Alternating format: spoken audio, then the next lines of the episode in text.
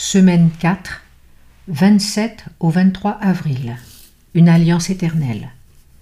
Samedi après-midi. Verset à mémoriser.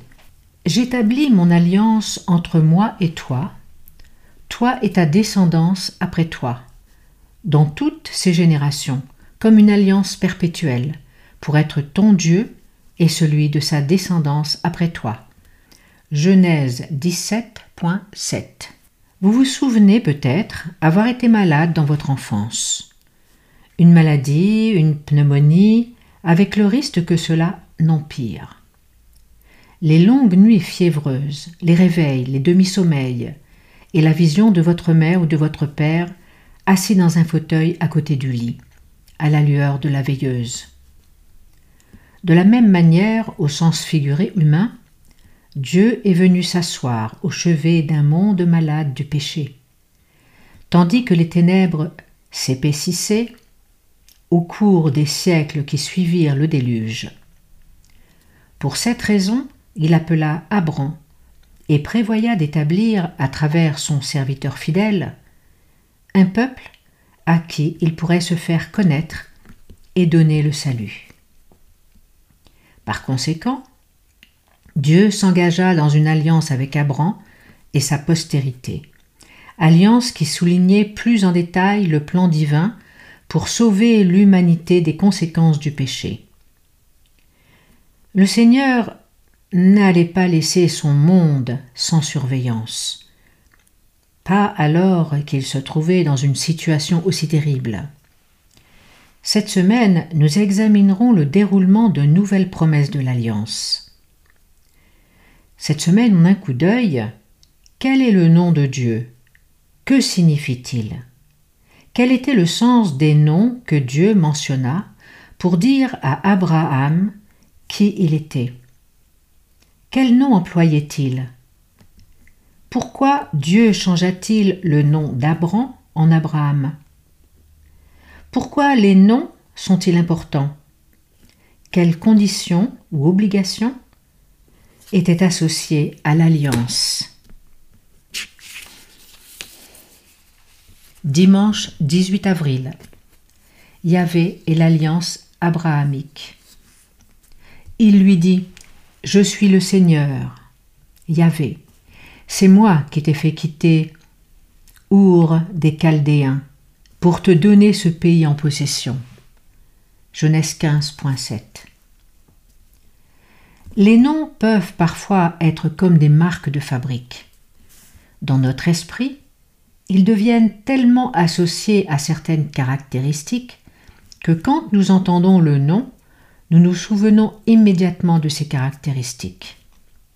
Par exemple, à quel trait de caractère pensez-vous quand on vous dit Albert Einstein, Martin Luther King, Gandhi ou Dorcas? Chacun est associé à certaines caractéristiques et idéaux. À l'époque de la Bible, les habitants du Proche-Orient attachaient une grande importance à la signification des noms. Les Hébreux pensaient toujours à un nom comme indicatif, soit des caractéristiques personnelles de la personne, des pensées et des émotions de celui qui donnait le nom, ou bien des circonstances entourant l'attribution du nom. Quand Dieu entra pour la première fois dans une relation d'alliance avec Abram, il se présenta au patriarche avec le nom de Yahvé.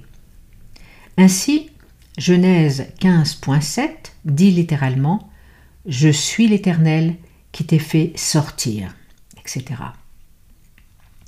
Le nom Yahvé, bien qu'apparaissant 6828 fois dans l'Ancien Testament, demeure voilé de mystère. Il semble être une forme de verbe yaha, être, auquel cela voudrait dire l'éternel, celui qui existe, celui qui existe par lui-même, celui qui se suffit à lui-même, ou celui qui vit éternellement. Deux attributs divins semblent être mis en avant par ce titre Dieu existe par lui-même, et il est fidèle. Il renvoie au Seigneur comme étant le Dieu vivant, la source de vie, contrairement au Dieu des païens, qui n'avaient pas d'existence en dehors de l'imagination de leurs fidèles. Dieu lui-même explique la signification de Yahvé dans Exode 3.14. Je suis celui qui suis. Second 21. Cette signification exprime la réalité de son existence qui n'est soumise à aucune condition, tandis qu'elle indique aussi son règne sur le passé, le présent et l'avenir. Yahvé est aussi le nom personnel de Dieu. L'identification de Yahvé comme étant celui qui a fait sortir Abram d'Our renvoie à l'annonce de l'alliance que Dieu va conclure avec lui dans Genèse 12.1 à 3. Dieu veut qu'Abram connaisse son nom, car ce nom révèle des aspects de son identité, de sa nature personnelle et de son caractère. Et à partir de cette connaissance, nous pouvons apprendre à nous confier en ses promesses. Psaume 9.10 et Psaume 91.14. Quand vous pensez au nom Yahvé, ou que vous l'entendez, quels attributs ou quelles caractéristiques vous viennent automatiquement à l'esprit? L'amour, la bonté et la bienveillance, ou bien la peur, la sévérité et la discipline? À quoi pensez-vous quand vous entendez le nom de Jésus? Lundi 19 avril.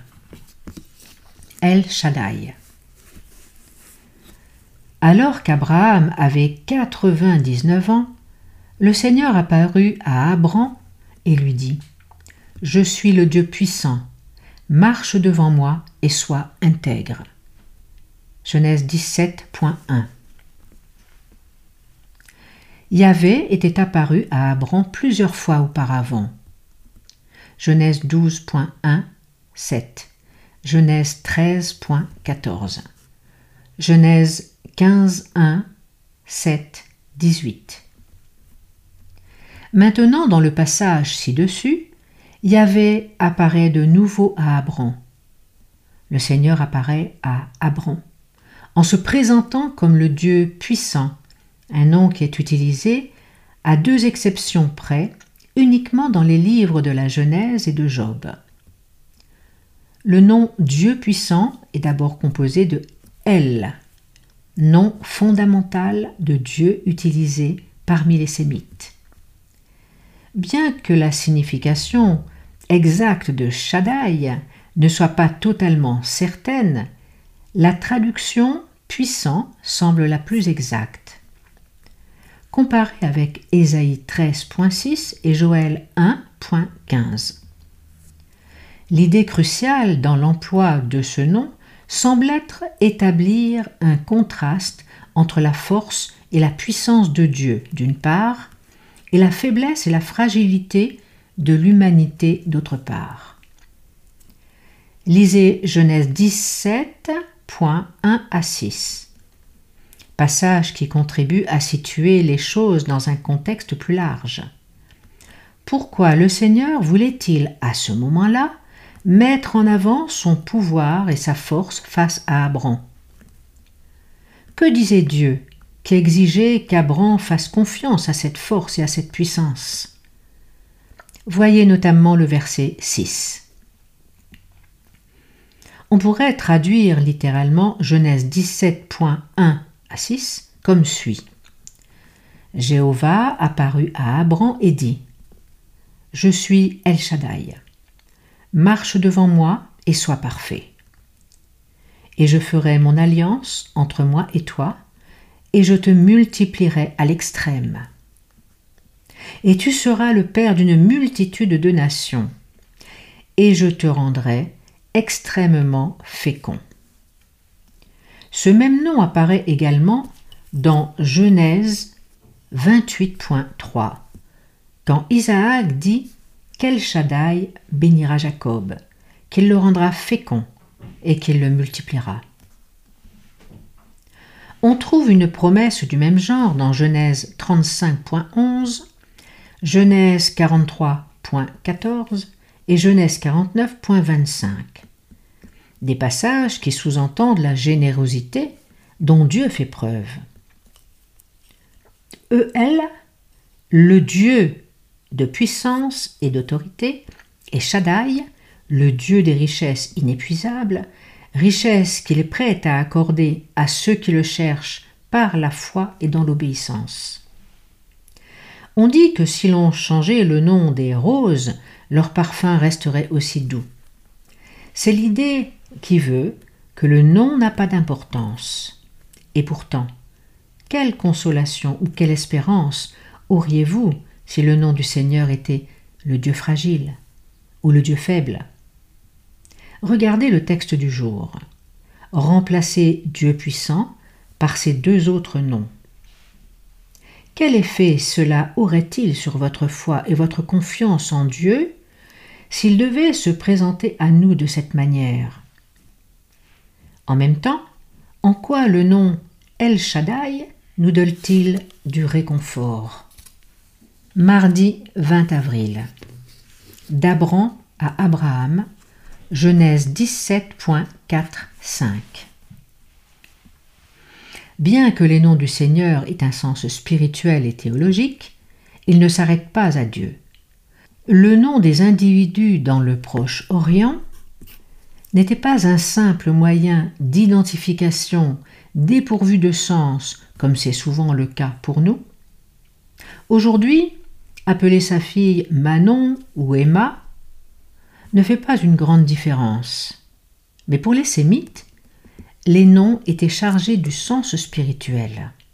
Tous les noms sémitiques ont une signification et sont généralement constitués d'une expression ou d'une phrase courte qui comprenait un vœu ou une expression de gratitude de la part du parent.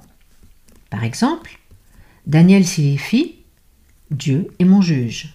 Joël signifie Yahvé est Dieu, ou Nathan signifie don de Dieu. Étant donné cette signification que l'on attachait au nom, les noms étaient souvent changés pour refléter un changement radical dans la vie et la situation de la personne concernée. Recherchez les textes suivants dans la Bible. Quelle situation évoque-t-il? Et pourquoi les noms ont-ils été changés? 1. Genèse 32.28 2. Genèse 41.45 3. Daniel 1.7 En un sens pourtant, il n'est pas si difficile, même pour nos esprits modernes, de comprendre la signification du nom d'une personne.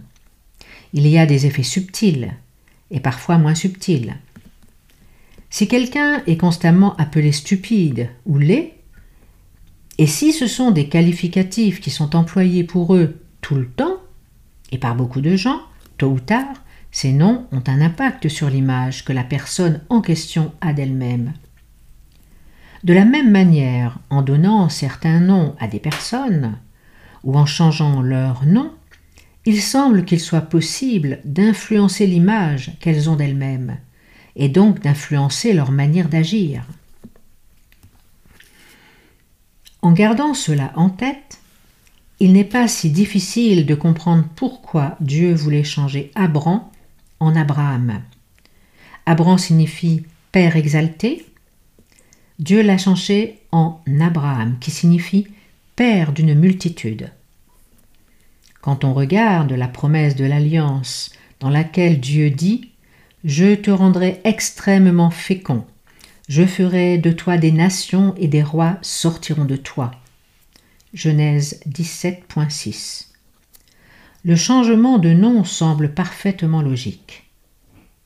C'était peut-être la manière qu'avait Dieu d'aider Abraham à croire à la promesse de l'alliance, qui était faite à un homme de 99 ans, marié à une femme âgée, qui jusque-là était stérile. En bref, Dieu fit cela pour aider à augmenter la foi d'Abraham dans les promesses qu'il lui faisait. Mercredi 21 avril.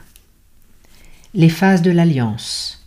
Genèse 12.1, 2.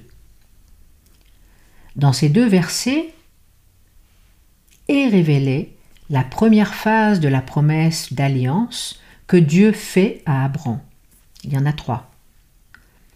Dieu s'approche d'Abraham, lui donne un ordre, puis lui fait une promesse.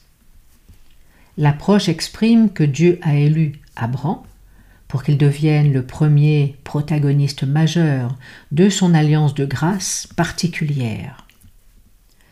L'ordre implique une épreuve de confiance totale en Dieu. Hébreu 11.8. La promesse, Genèse 12.1 à 3, 7, bien que faite spécifiquement aux descendants d'Abraham, inclut à terme une promesse adressée à toute l'humanité. Genèse 12.3, Galates 3, 6 à 9. La deuxième phase de l'alliance de Dieu avec Abraham apparaît dans Genèse 15.7 à 18. Dans quel verset trouve-t-on certaines de ces mêmes étapes qui apparaissaient dans la première phase? Comment Dieu approche l'homme? Verset. Dieu appelle les humains à obéir. Verset. Dieu fait une promesse. Verset. Dans le rituel solennel de la phase 2, le Seigneur apparaît à Abram et passe entre les morceaux d'animaux soigneusement disposés. Chacun des trois animaux avait été tué et coupé par le milieu, les deux moitiés placées l'une en face de l'autre, avec un espace entre elles. Les oiseaux avaient été tués, mais pas partagés. Ceux qui entraient dans l'alliance devaient passer entre les morceaux, faisant ainsi vœu symboliquement d'obéissance aux dispositions sur lesquelles ils s'étaient solennellement mis d'accord. Décrivez ce qui s'est produit lors de la troisième et dernière phase de cette alliance divine conclue avec Abraham. Voir Genèse 17.1 à 14. La signification du nom Abraham souligne le souhait et le dessein de Dieu, celui de sauver tous les peuples. La multitude de nations inclurait aussi bien les juifs que les gentils. Le Nouveau Testament dit de manière extrêmement claire que les véritables descendants d'Abraham sont ceux qui ont la foi d'Abraham et qui ont confiance en les mérites du Messie promis. Voir Galates 3.7, 29. Ainsi, dès l'époque d'Abraham, le Seigneur avait l'intention de sauver autant d'êtres humains que possible, quelles qu'étaient les nations dans lesquelles il vivait. Sans aucun doute, c'est la même chose aujourd'hui. Lisez Apocalypse 14.6, 7. Le message du premier ange. Quel parallèle trouvez-vous entre ce que dit l'ange et ce qui s'est produit dans l'alliance abrahamique? En quoi les enjeux sont-ils les mêmes? Jeudi 22 avril. Obligation de l'alliance. Car je le connais, et je sais qu'il commandera à ses fils et à sa maison, après lui, de garder la voie de l'Éternel pour pratiquer ce qui est juste et droit, afin que l'Éternel fasse venir sur Abraham ce qu'il a dit à son égard. Genèse 18.19 Darby.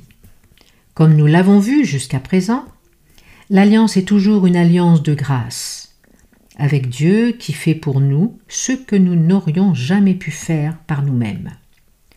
Il n'y a pas d'exception dans l'alliance avec Abraham. Dans sa grâce, Dieu avait choisi Abraham pour être son instrument et contribuer à proclamer le plan du salut au monde.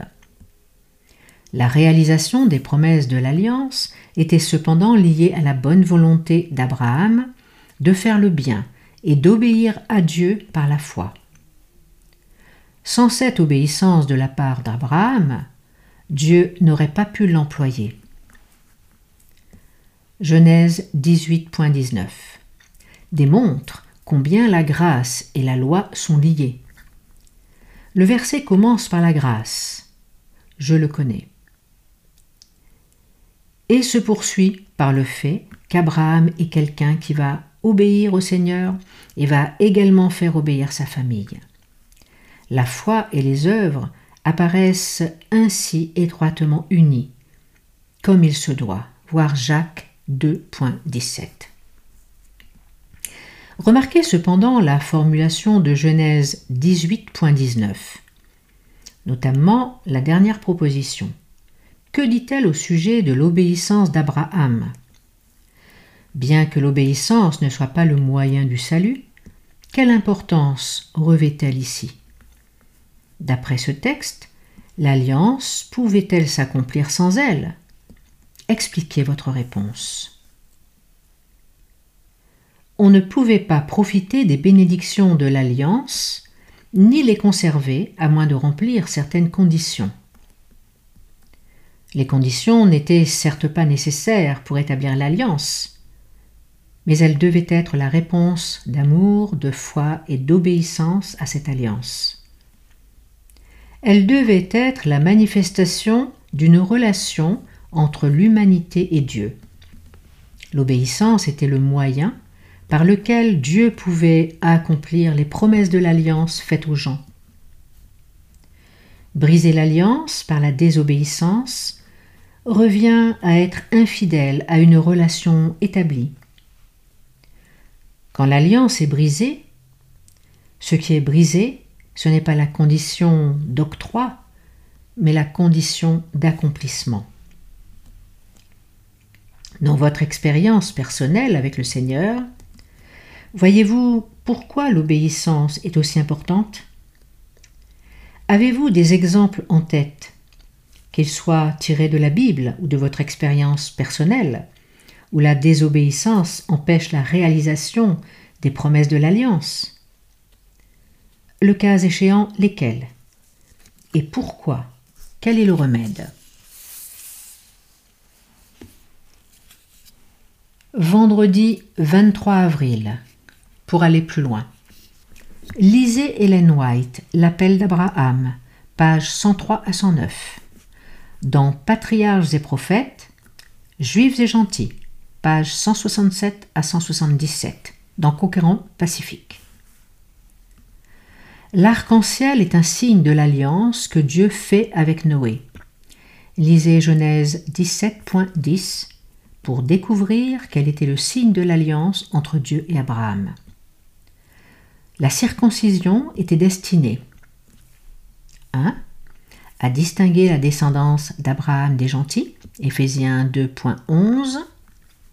2. À perpétuer le souvenir de l'alliance avec Jéhovah, Genèse 17.11. 3.